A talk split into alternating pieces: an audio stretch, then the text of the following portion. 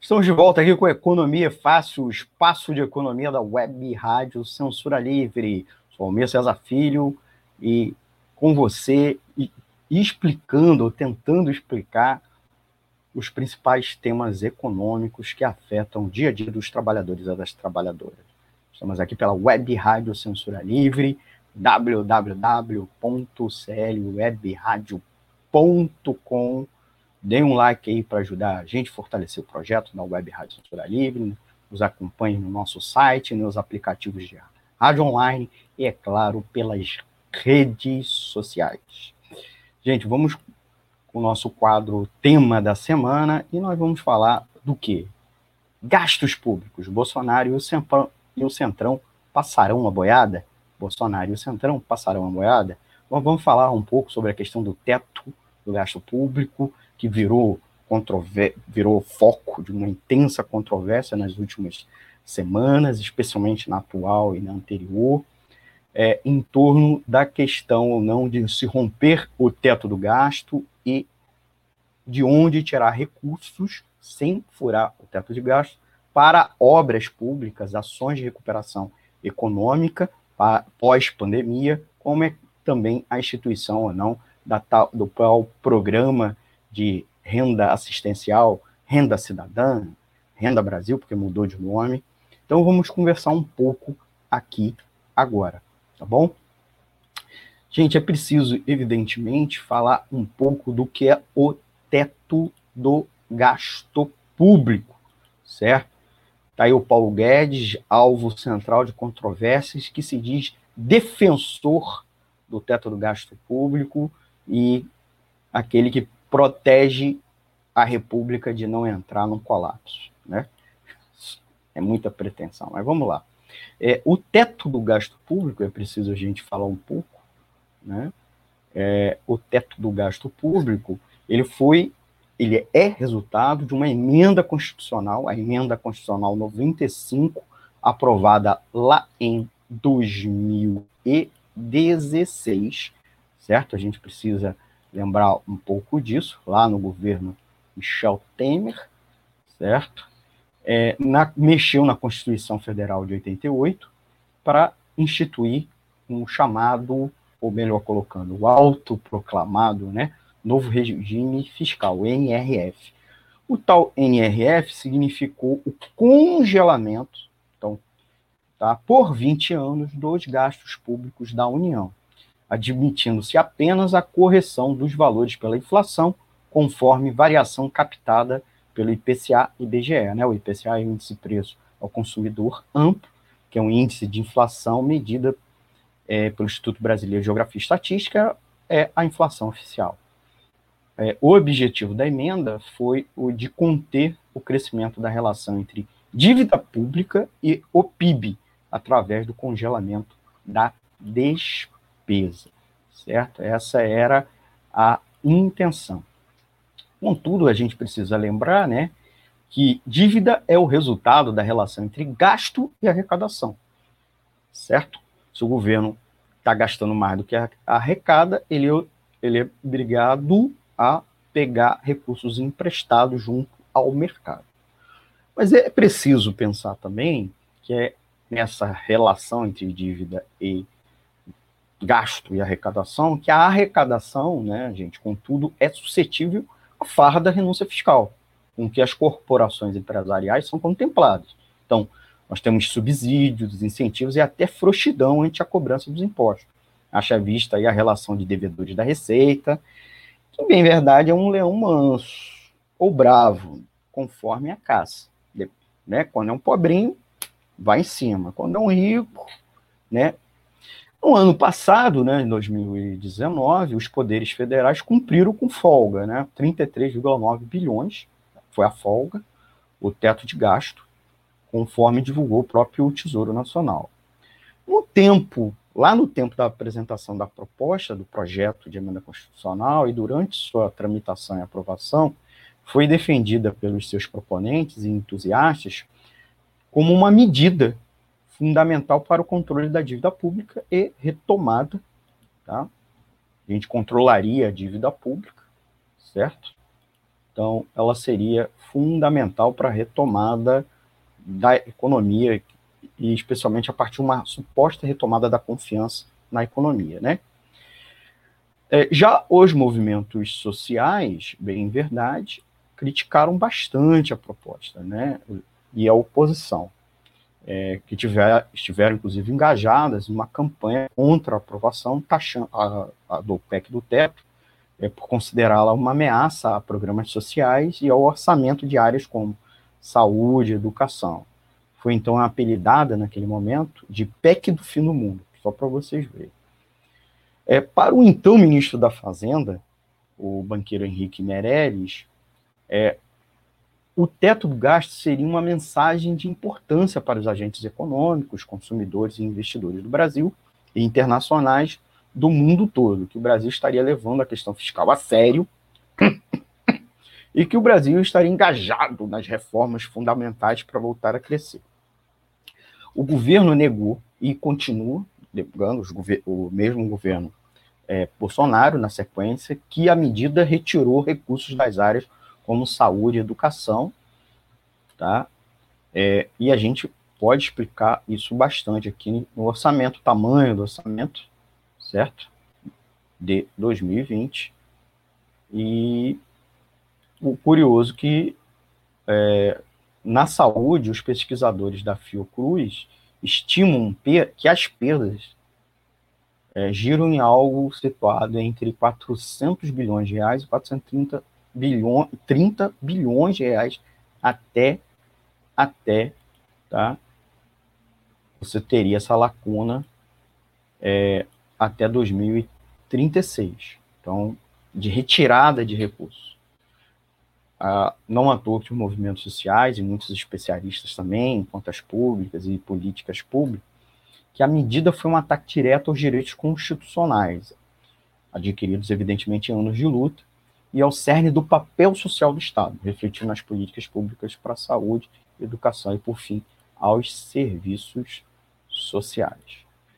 Então a gente vai a uma outra parte da questão, né? O Brasil vem nos últimos dias falando muito da implementação de um projeto de renda assistencial, tanto a continuação ou não da atual benefício assistencial da pandemia, como instituir um novo sistema, né, mais amplo, é, subsequente. É, o, o que, que acontece? O Brasil deve passar por uma explosão de desemprego no cenário pós-pandemia. Por que isso? Porque a taxa atual de desemprego encontra-se em algo em torno de 13%. É muito, mas é muito menos tá, do que poderia, do que possivelmente podia ser. E não é graças à renda emergencial. Mas um contingente de milhões de brasileiros retomará, retornará ao mercado de trabalho assim que acabar é, a, a, o benefício assistencial e, e somente diminuir ainda mais as medidas de isolamento social. Então, eles vão voltar no mais tardar partir de 2021, e a taxa de desemprego poderá alcançar algo em torno, no mínimo, de 20%. Então, uma resposta a esse cenário só poderá sair da retomada mais vigorosa dos investimentos públicos. Isso porque o setor privado ainda está marcado por uma grande ociosidade industrial e o consumo das famílias estará ainda mais achatado, né? tanto pelo desemprego quanto pela re, é, redução de salários. E mesmo aqueles que eventualmente retomarem algum emprego, alcançarem algum emprego, vão, de, provavelmente será com salários menores. Então, o consumo das famílias vai estar reduzido e haverá ociosidade do setor industrial. Então, pensam assim não só economistas e pesquisadores da oposição. Então, dentro do governo, Bolsonaro também, ao menos em parte.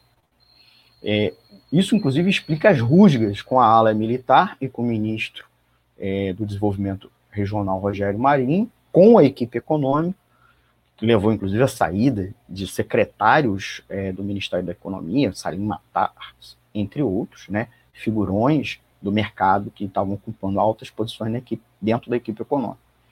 E essas rusgas sobre instituir programas de infraestrutura e de obras públicas que mesmo antes da pandemia e na parte inicial dela, quando já se começou a cogitar é, medidas de retomada da economia deu origem é, a projetos como o agora congelado programa Pro Brasil, que foi alvo, inclusive, aqui do programa, né?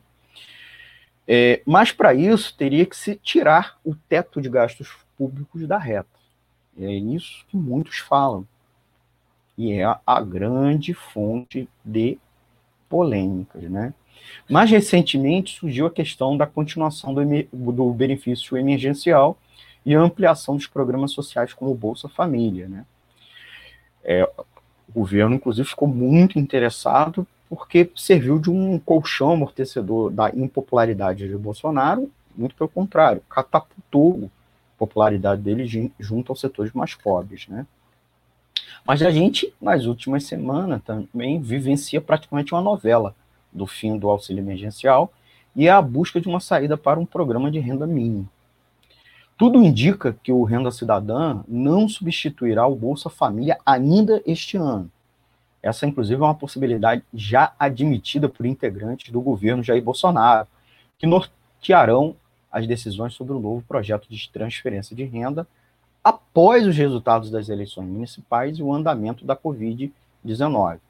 Né? Então, eles, a partir daí, vai determinar a manutenção das ajudas financeiras emergenciais. Dessa forma, em dezembro, é, sobre responsabilidade do senador é, Márcio Bittar, que é do MDB do Acre, deve sair é, o que já está se transformando, né, jocosamente, em renda-voto, né, porque essa preocupação de garantir a popularidade de Bolsonaro e catapultá-lo a uma reeleição em 2022.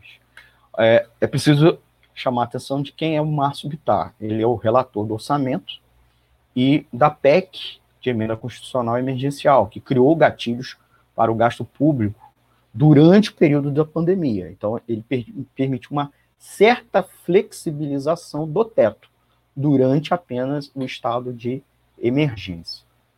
Ele deve apresentar numa semana que vem é algum relatório em torno disso, porque é preciso, antes mesmo de instituir o tal renda, renda voto, é, margem dentro do orçamento 2021 para instituí-lo, ou mesmo para continuidade é, do benefício assistencial, que, lembre, foi reduzido de 600 reais para 300 reais nos, nos atuais meses, né?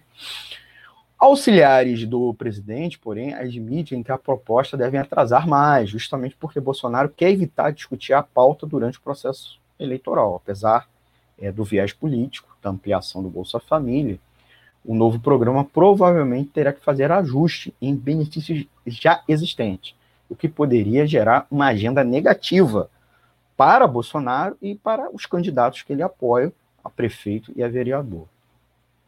Aí o líder do governo, o Congresso, disse, inclusive, é, e a, a imprensa noticiou, que se o programa não for feito dentro do teto, não vai ter nunca. Não só líder do governo, mas o próprio presidente é, e várias pessoas da equipe econômica, inclusive o tiozão aí, o, o Paulo Guedes. É, muita gente, inclusive, chama atenção que existe a possibilidade de não ter projeto. Tá? É, os esforços são feitos para auxiliar o relator para montar uma proposta dentro e viabilizar o programa o governo, discurso dentro do governo, né, pelo menos de para fora do governo para fora, é que o programa deve sair em 2021, porque o país pode enfrentar um caos social. Essa, inclusive, sem o programa caos social. É bem verdade, né? E a gente precisa pensar que o Renda Brasil deve ser menor do que o auxílio emergencial e o programa, uh, melhor colocando, né, o, é, o Renda Cidadã deve ser menor do que o governo tinha pensado no Renda Brasil e também menor do que o auxílio emergencial. É, e esse Renda Cidadã necessita algo em torno de 30 bilhões de reais por ano para ampliar o contingente de beneficiários do Bolsa Família de 14 milhões para 24 milhões é, de pessoas, é, de família, melhor dizendo, com valores mensuais de até 300 reais. que é praticamente, gente, o dobro do benefício médio pago pelo Bolsa Família atualmente. Mas para furar o teto, esse montante de recursos tem que ser cortado em itens do total de gastos existentes, visto que nenhum aumento de arrecadação é capaz de aliviar o limite de despesas estabelecidos em 2017. Contudo, um programa como Renda Cidadã é uma transferência de renda, que só faz sentido como política social, mediante a definição de um público-alvo. E não pode ser remédio permanente para uma situação de debilidade crônica, né, uma esclerose precoce da economia brasileira. Muito menos ser um bolsa-voto a serviço de turbinar ou preservar a popularidade de Bolsonaro com o fim de reelegê-lo ou eleger seus aliados. Na virada do ano passado, a força de trabalho brasileira, computada pelo IBGE, somava cerca de 106 milhões de pessoas, sendo delas cerca de 94,5 milhões empregadas com ou sem carteira, ou por conta própria. E o restante desempregado, algo em, em torno de 11,5 milhões de pessoas, bus mas buscando emprego. Com a chegada de 2020, o primeiro trimestre pré-pandemia já foi muito ruim, com, uma, com mais 2,3 bilhões de pessoas desempregadas, certo? O próprio PIB, a gente vê aqui, antes da pandemia, foi muito ruim, né?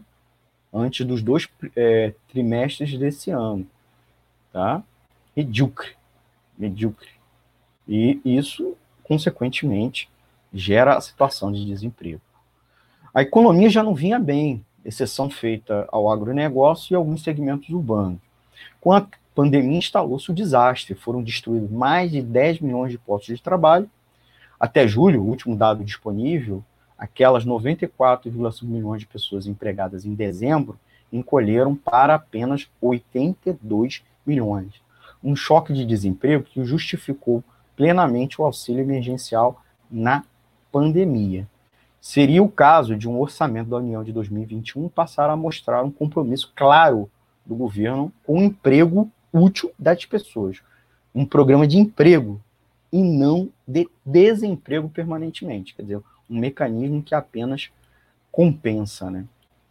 Aí a gente vai para uma outra situação, né? O mercado com medo de uma possível explosão, né? Do teto do nível, uma explosão do nível de endividamento. Então, a ideia de furar o teto de gasto existe. O pessoal debate qual é o problema. Isso não é uma frase minha, isso é uma frase do presidente Jair Bolsonaro. Essa frase despretensiosa, dita durante uma transmissão lá em agosto, dia 13 de agosto, se não me engano, e desde então repetida como um espantalho pelos principais veículos midiáticos, porta-vozes do mercado financeiro, do rentismo e dos interesses dos bancos. Que repete o quê? Que Jair Bolsonaro expôs a sua moda um embate que vem sendo travado, gente, no interior de seu governo, desde pelo menos a chegada da pandemia, certo? Em rigor, esse debate opõe o superministro da Economia, Paulo Guedes, com, é, com os ministros, entre aspas, ordinários, da Casa Civil, Walter Braga Neto, da Infraestrutura, Tarcísio de Freitas, e de Desenvolvimento Regional, Rogério Marinho. A renda emergencial foi possível porque o país quebrou os dogmas fiscais, porque também em 2020 não teria recursos para pagá-la. Foi preciso é, fazer a tal PEC do orçamento de guerra, que gerou a flexibilização das regras fiscais agora em 2020. É importante a gente frisar que no momento de grave crise, o Estado forte é tolerado pelo mercado, né? E não foram poucas os seus porta-vozes que imploraram por auxílio, tanto para trabalhadores quanto para empresas. Então a gente viu, inclusive, na imprensa, mesmo naquela imprensa mais defensora do livre mercado, pressionando o governo que era preciso ajudar as empresas e os trabalhadores. Mas, gente, passada a fase mais aguda da crise, porém longe de vermos a, a luz do fim do túnel, né, o final, é, os mesmos setores pressionam na mídia e no mercado financeiro pela volta ao status quo, né? Aí o presidente é obrigado a dizer amém a Guedes, que de fato manda no governo, ou pelo menos acredita que manda, e tem grande força dentro dele para gerar pelo menos ajudas. E ele representa, sem dúvida nenhuma, os interesses das elites que tomaram é, o poder em 2015, com mais perfeição até do que é, a extrema-direita que orbita algumas figuras do governo. São esses grupos, aliados à grande mídia, os responsáveis por manter Bolsonaro sob controle, a ameaçarem abrir a caixa de rachadinhas. Né? Então, toda vez que o Bolsonaro começa a ter um grau de autonomia, se enfrentar com esses grandes setores econômicos do Brasil, a mídia né, solta um, um negocinho. Né? É, a perspectiva, gente, de enfraquecimento dos controles das despesas públicas, sobretudo da regra de controle que impôs em 2016 um teto né, ao volume total, em termos reais, dos gastos federais, é, para pôr esse programa de pé, ampliou a instabilidade já antes presente nos pregões dos principais mercados de ativos, a bolsa, câmbio e juros futuros. Então, o mercado financeiro vem de certa maneira, ou é, com receios, com medos, é, ou mesmo começa a especular, inclusive com especulação com interesse, né? É, os temores é, são de que ímpetos populistas, palavras da mídia, populistas de Bolsonaro, levassem o governo a avançar nas despesas. Então, e aí, esses ímpetos levaram à derrubada da cotação de ações, pressionaram a taxa de câmbio e empinaram a curva de juros futuros. É, a gente precisa colocar aqui que o garrote instituído pelo teto do gasto público impede que o programa de renda com o qual Bolsonaro sonha turnar, né, os votos para 2022, sem cortes em gastos sociais, na Previdência ou nas despesas com servidores federais, certo? Então, ele está amarrado. Ele só faria isso, ele só instituiria esse programa de renda se ele cortasse nos gastos sociais, ou na Previdência, ou na despesa com servidores federais. Não é por outra razão que Guedes gostaria de desobrigar despesas obrigatórias com um piso constitucional definido.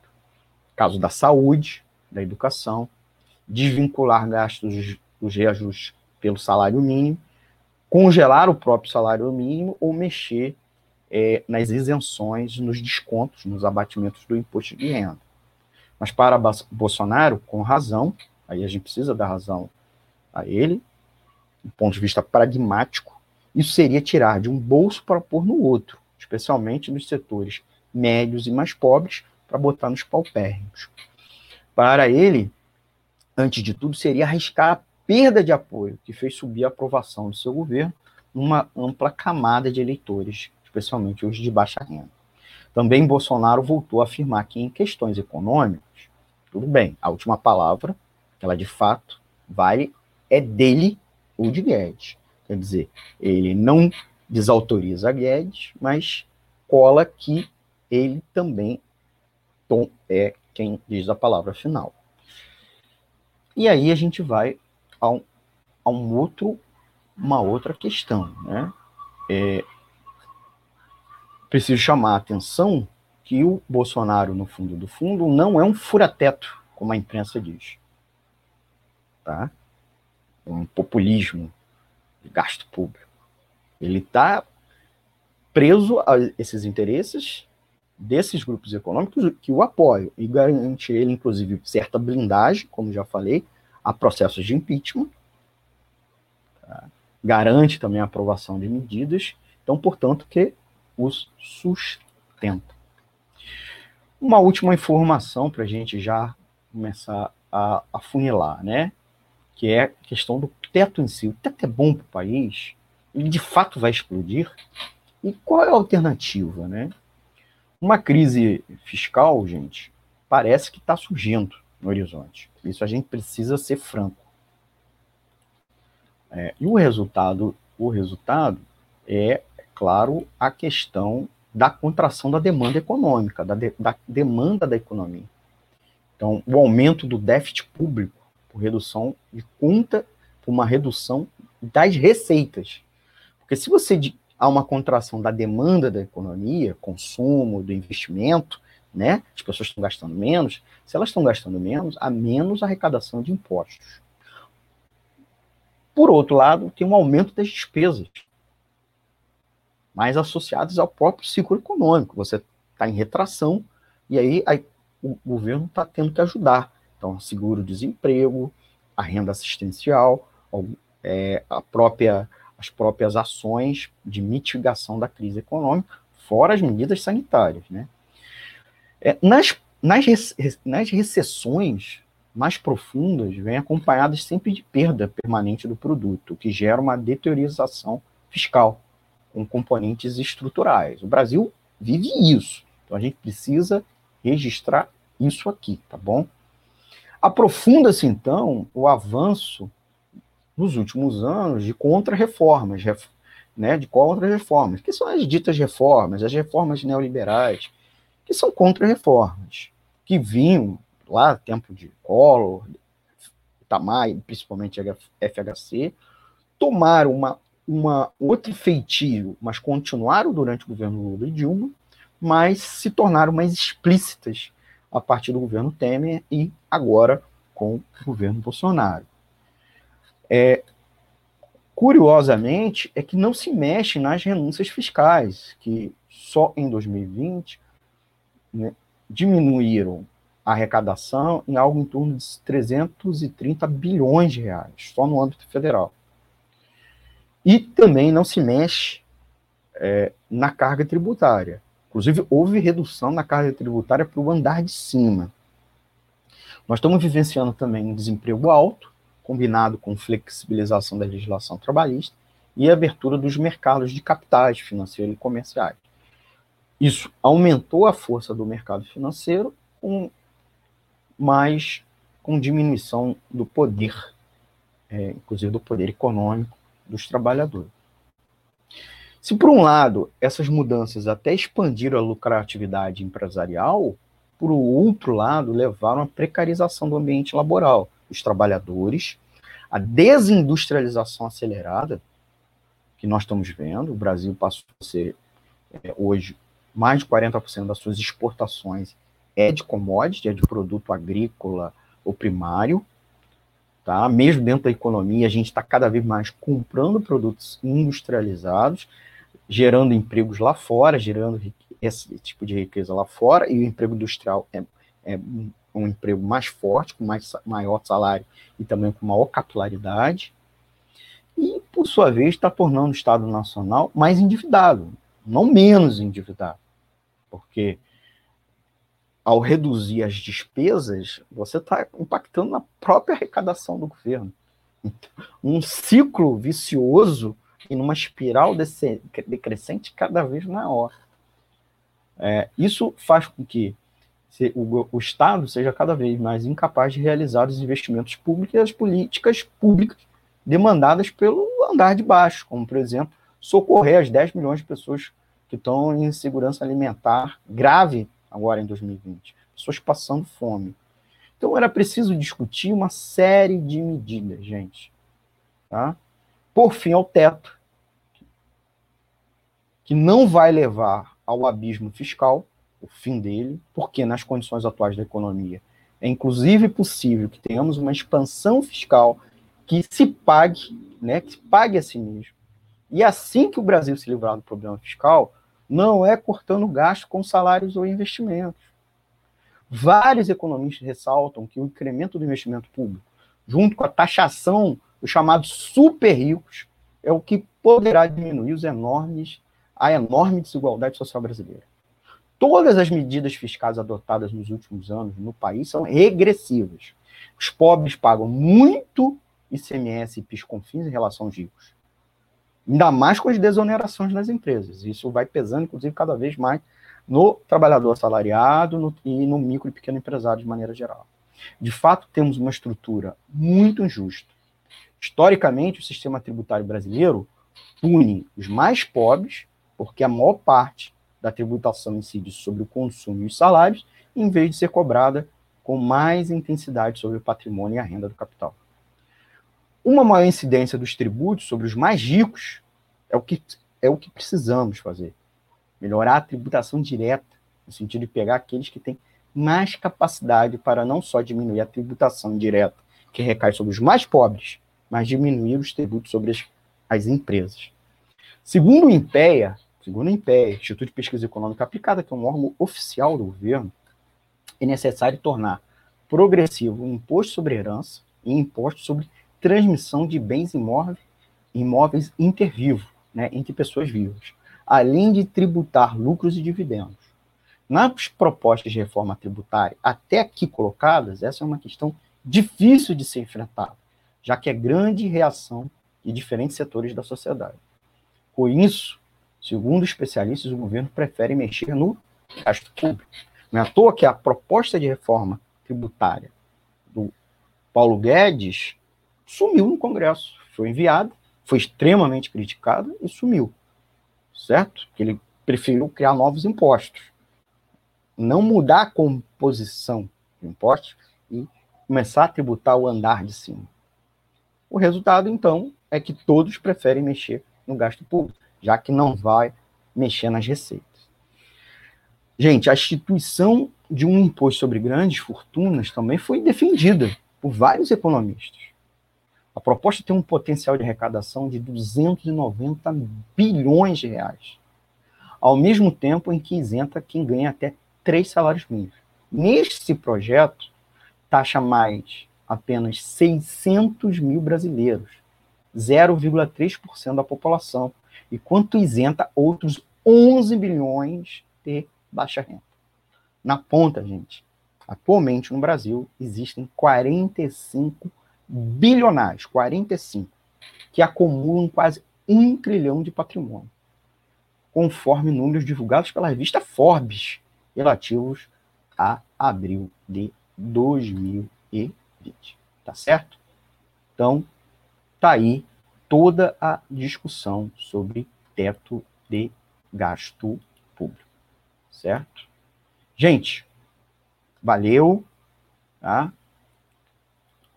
Acompanhe-nos pelo nosso site, o www.seriowebradio.com, ouça-nos ainda pelos app de rádio online. Inscreva-se lá nas nossas redes sociais. Dê um like, compartilhe e se inscreva. Curta e se inscreva, tá bom, gente? Um forte abraço e até a próxima edição do Economia é Fácil.